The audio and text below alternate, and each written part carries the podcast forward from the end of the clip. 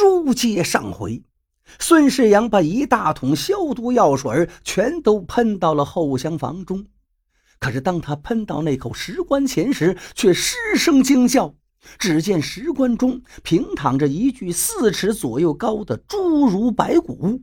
最瘆人的是，这具白骨的头顶竟生着一个手指长的骨角。孙宇听孙世阳讲完情况，抹了一把冷汗，道：“你爹我虽然不信鬼神，但此事太过诡异，我们还是找那个段破天了解一下情况吧。”段家只有三间茅草屋，因为石牛县根本没有什么邪灵可供他驱逐，所以他的日子过得很是困顿。段破天听孙世阳讲完，无奈地说道：“我还是用鬼语之术。”查查这瘟疫的来源吧。只见他烧香焚符之后，身子猛然一抖，随后便被那个散布瘟疫的鬼给附了身。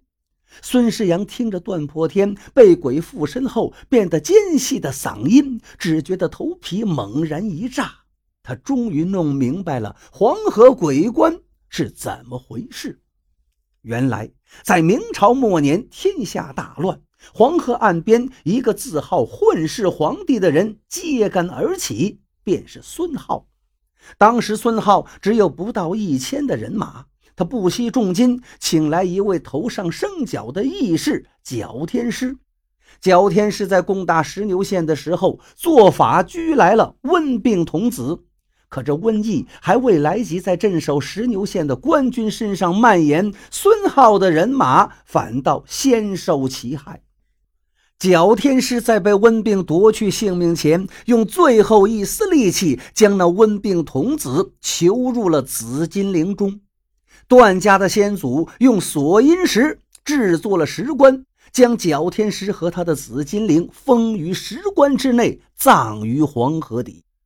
瘟病童子借用段破天之口尖声嘶叫道：“你们竟敢将我囚在黄河底三百年！”